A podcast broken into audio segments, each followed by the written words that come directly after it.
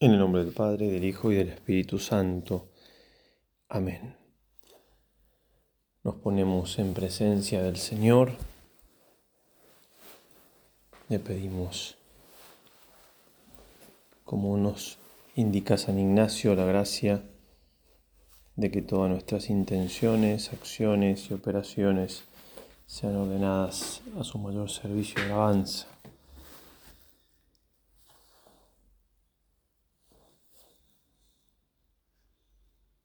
Confiamos en esa asistencia del Señor, de que no estamos solos, de que la oración no es un acto interior simplemente con uno mismo, sino que es un encuentro con Dios. En la fe, la certeza y la oscuridad de la fe, como va a decir San Juan de la Cruz. Pero eso no quita en absoluto que no sea un encuentro con Él. La certeza está, aunque no lo veamos, no lo escuchemos al oído.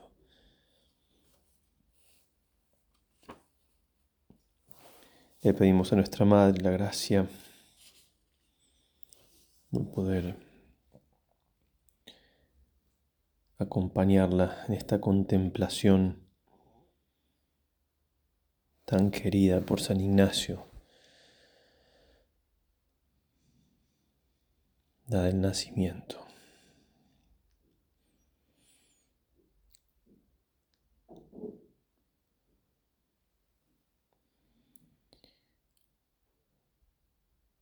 La gracia que seguimos pidiendo en esta segunda semana, conocimiento interno del Señor, que por mí se ha hecho hombre, para que más le ame y le siga.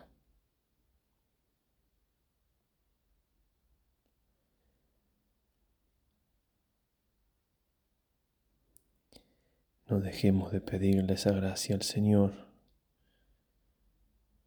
que lleguemos a tener ese conocimiento para poder también nosotros saber qué haría el Señor en mi lugar.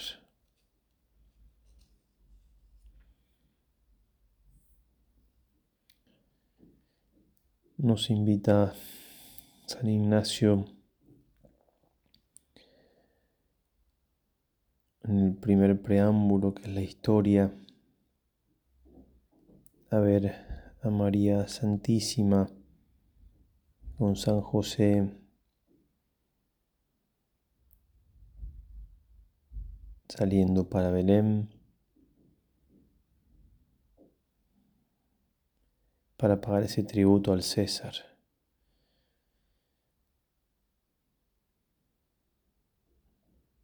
Y lo que implicará después el nacimiento de ese humilde portal.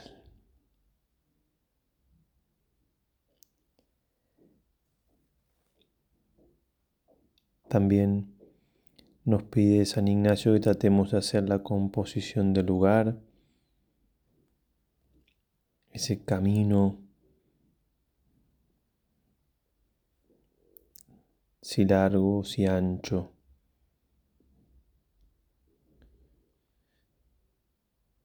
el pesebre donde nacerá el niño Dios, lo que nos ayude en definitiva a meternos allí en la historia como esclavitos indignos.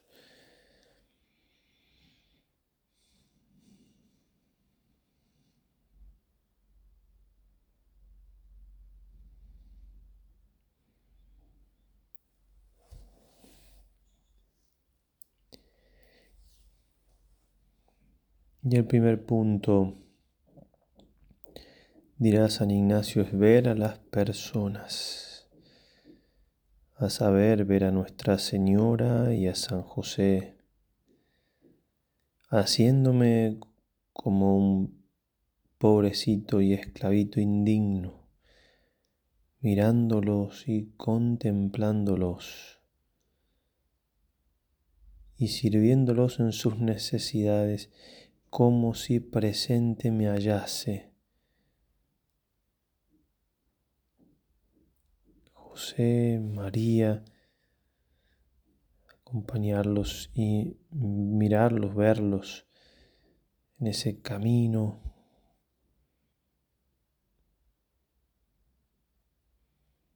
Contemplar sus reacciones, qué habrá pensado, qué habrá dicho José al enterarse de ese edicto del César, que era injusto, y qué habrá pensado y habrá dicho María.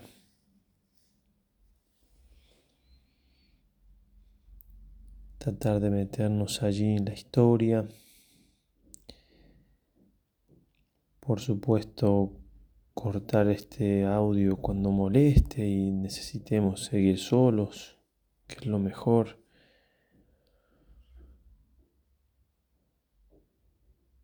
¿Acaso podemos imaginar que hubo algún enfado o queja de parte de José, de parte de María?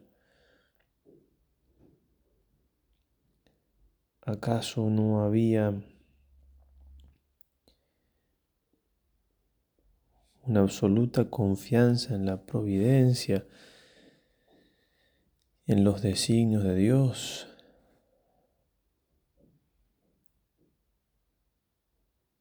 Cómo reaccionamos nosotros ante circunstancias adversas.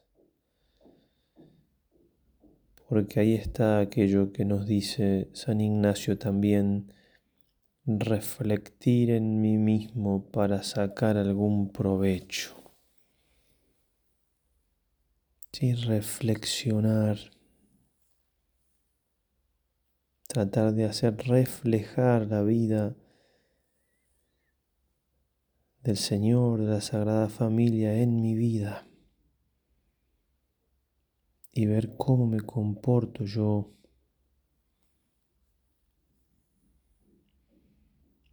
para justamente adecuar mi vida según los modelos más acabados de perfección y santidad, Jesús, María y José.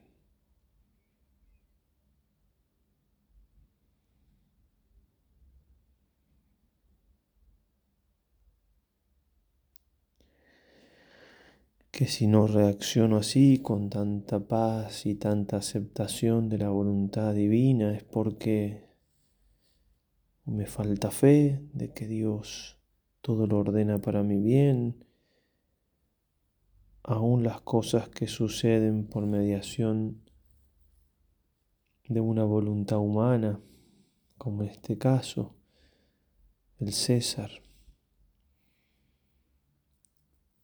O me falta abandono y confianza en, sus planes, que aunque por momentos me cuesten, siempre son los mejores.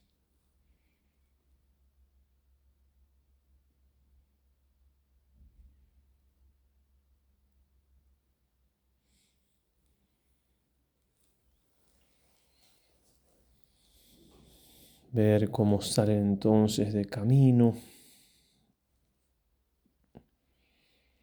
Ver las personas, mirar, usa San Ignacio verbos distintos, mirar, advertir y contemplar lo que hablan.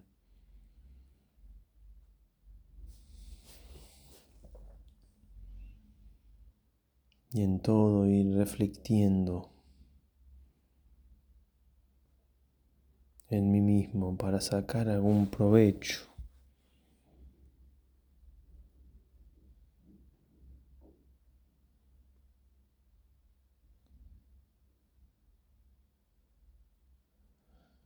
Cuatro o cinco días de camino, los mismos que había prácticamente recorrido María para visitar a su prima. Ain Karim está muy cerca de Belén. Pero ahora encinta, ella a punto de dar a luz. Camino más dificultoso entonces, cuánta paciencia, cuánto amor entre ellos, cuánta delicadeza de parte de José para con María, para cuidarla.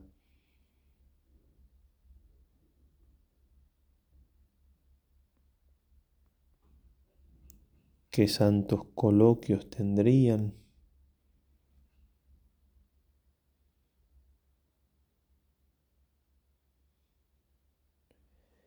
Mirar, advertir, contemplar.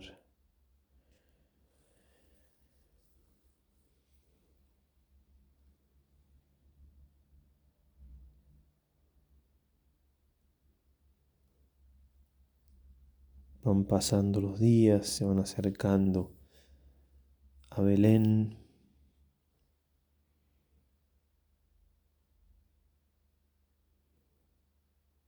Quizás interactúan con personas, si van en caravana o con alguna en algún poblado, también ver cómo los tratan cómo los ayudan en lo que pueden, aunque ellos van de paso.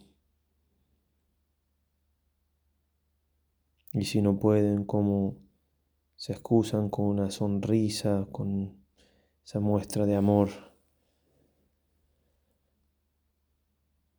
de quien, aunque no puede hacer nada en concreto, muestra que lo haría si fuese posible.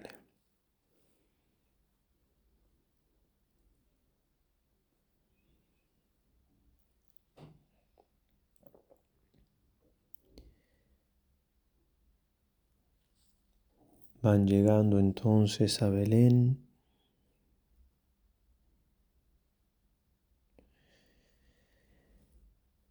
Y se da esa situación tan difícil,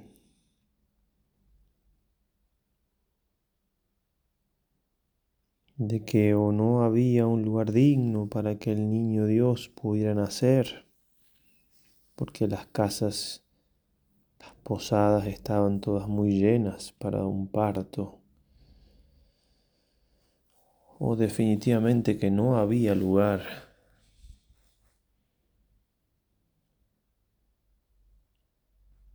Como sea, como bien nos recordaba el padre Diego Cano, Monseñor Fulton Sheen dice que al terminar la historia esa va a ser la frase más dura de todas. No había lugar para ellos.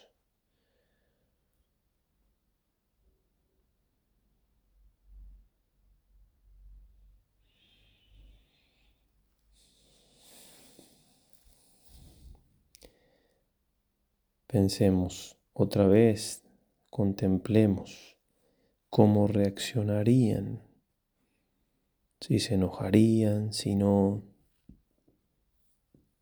por supuesto que no.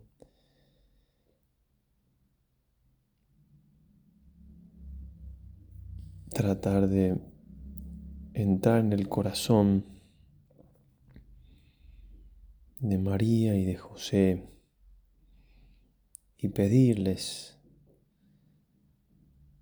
poder imitarlos a nosotros que tanto nos cuesta aceptar que las cosas no salgan como deseamos tanto nos cuesta morir a nuestra propia voluntad, a nuestros gustos, a nuestros deseos, a nuestros quereres.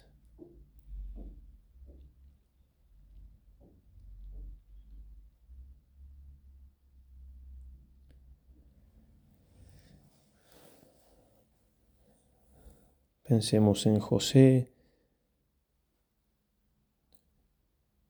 en su tarea de buscar un lugar, cuánto dolor de no poder darle a su hijo adoptivo un lugar digno para nacer.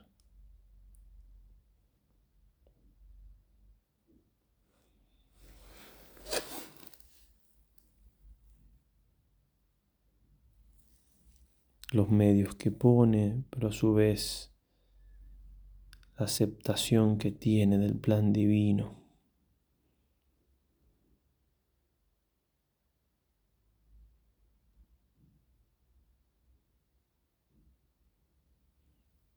Y encuentran entonces una cueva,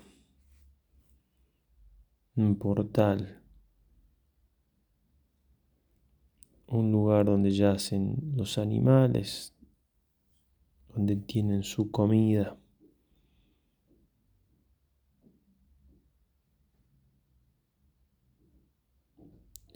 Acompañarlos entonces a ellos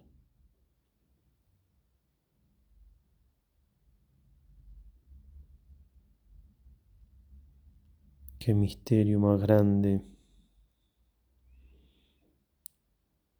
que la Sagrada Familia tenga que utilizar una cueva como lugar de nacimiento del niño Dios.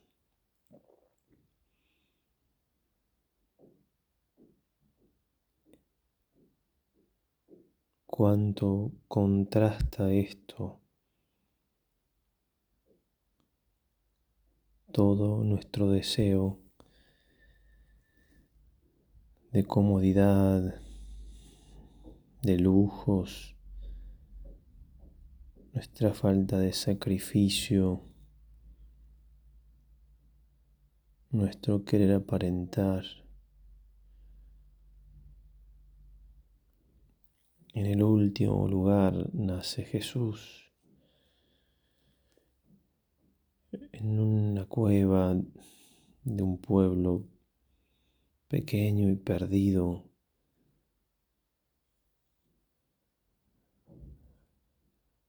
de una raza entera sometida a un imperio. Allí nace. Allí nace Dios.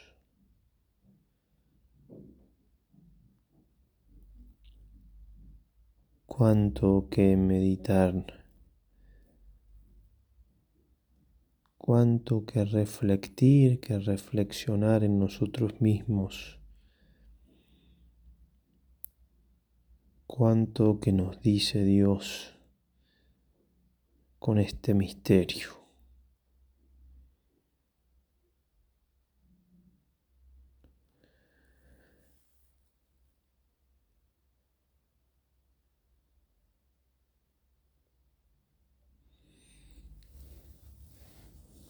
Y Jesús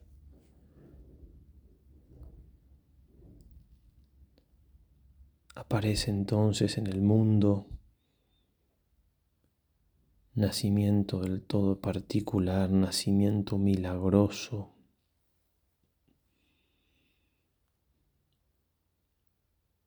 profetizado en aquella cuarta égloga de, Virgilio, un niño nace sonriente. No hubo llanto del niño, no hubo dolor para la madre, quien a su vez continuó virgen después del parto, durante el parto. Como el rayo de sol atraviesa un vidrio, dirá Santo Tomás, sin romperlo. Así fue el parto del Señor. Así dio a luz María, el Hijo de Dios.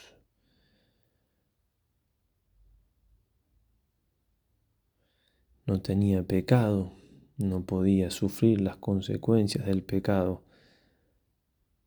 en esto de que el niño Dios naciera.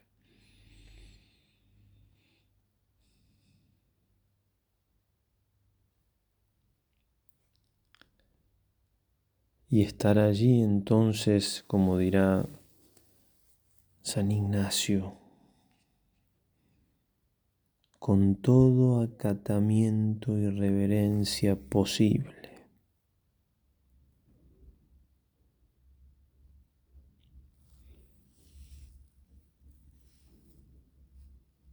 en las gracias místicas más grandes que ha tenido San Ignacio ya en su vida más cercana a la muerte, ya en su vida más adulta, sobre todo en la celebración de la Santa Misa, usa también en su diario espiritual esta palabra acatamiento. Es como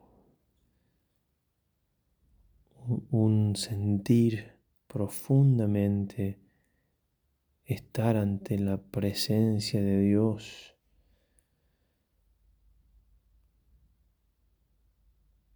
Con una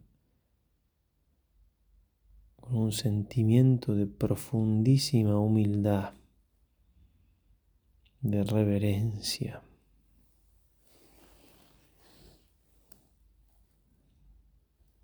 sentir una pequeñez muy grande ante una majestad infinita.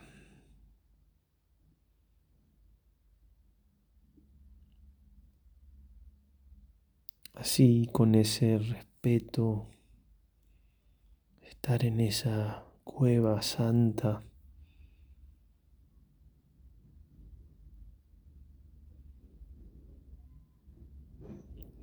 Pedirle a San Ignacio que tanto gustaba de este misterio de la Navidad, pedirle la gracia de sacar realmente provecho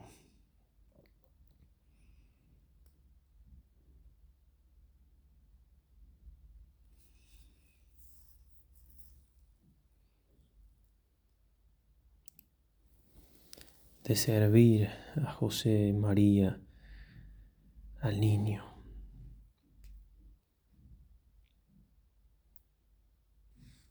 De mirarlos, considerar, dirá San Ignacio, lo que hacen, así como es caminar y trabajar para que el Señor sea nacido en suma pobreza y al cabo de tantos trabajos, de hambre, de sed, de calor y de frío, de injurias y afrentas para morir en cruz. Y todo esto por mí. Después, reflectiendo, sacar algún provecho espiritual.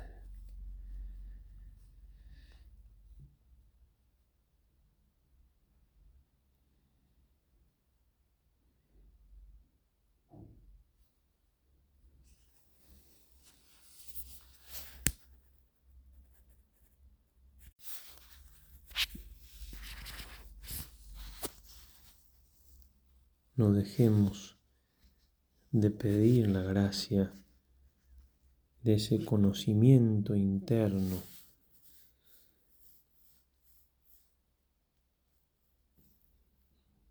De los sentimientos de María, de José,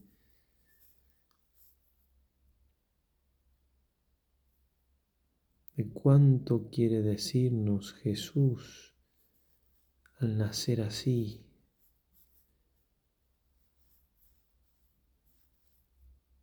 en ese lugar, de ese modo.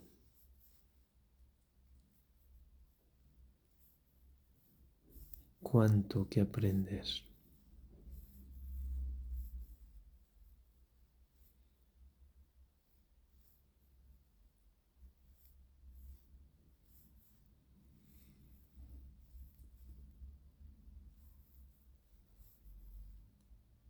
Podemos también hacer un coloquio siguiendo en este caso a San Alberto Hurtado, que siendo novicio y habiendo entendido también a su padre San Ignacio, en esta contemplación del nacimiento hace este coloquio muy conocido también se ha hecho canción, muy sencillo y muy profundo. Él estaba ahí presente.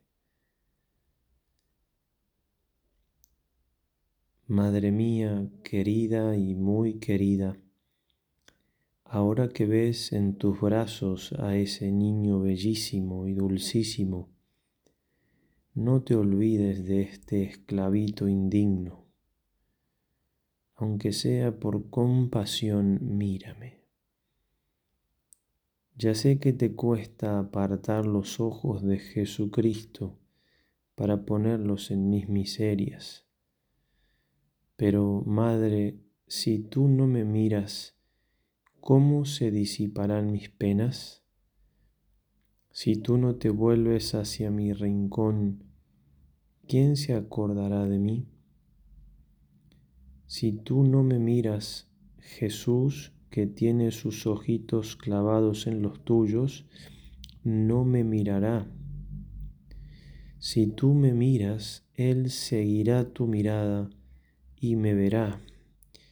Y entonces con que le digas, pobrecito, necesita nuestra ayuda. Y Jesús me atraerá así y me bendecirá y lo amaré y me dará fuerza y alegría y confianza y desprendimiento y me llenará de su amor y de tu amor y trabajaré mucho por él y por ti y haré que todos os amen y amándote se salvarán. Madre, y solo con que me mires.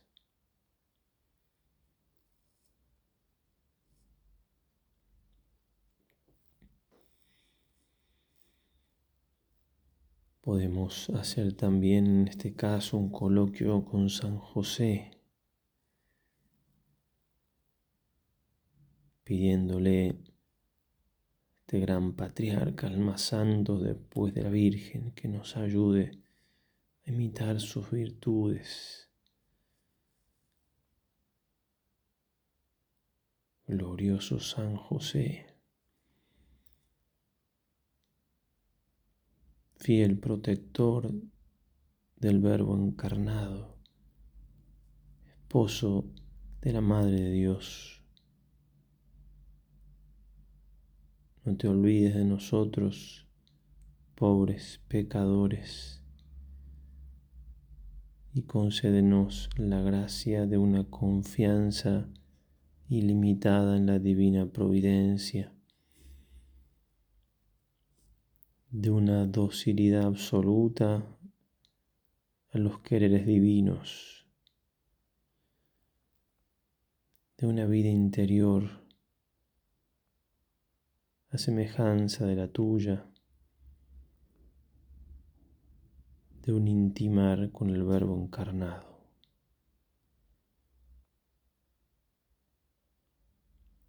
Te pedimos protector de la Santa Iglesia, por todos los misioneros y misioneras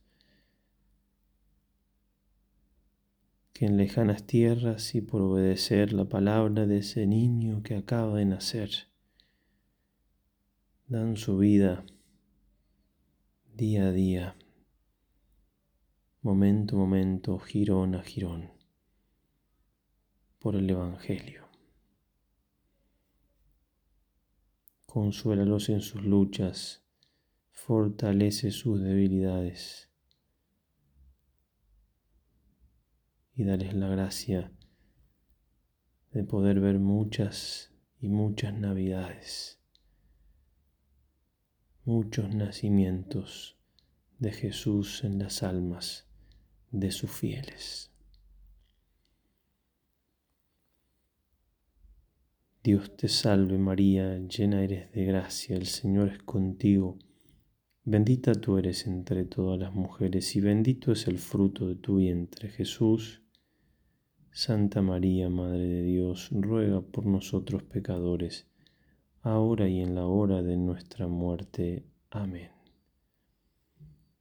San Ignacio de Loyola, ruega por nosotros. San José, ruega por nosotros. Gloria al Padre y al Hijo y al Espíritu Santo, como era en el principio, ahora y siempre, por los siglos de los siglos. Amén. En el nombre del Padre y del Hijo y del Espíritu Santo. Amén.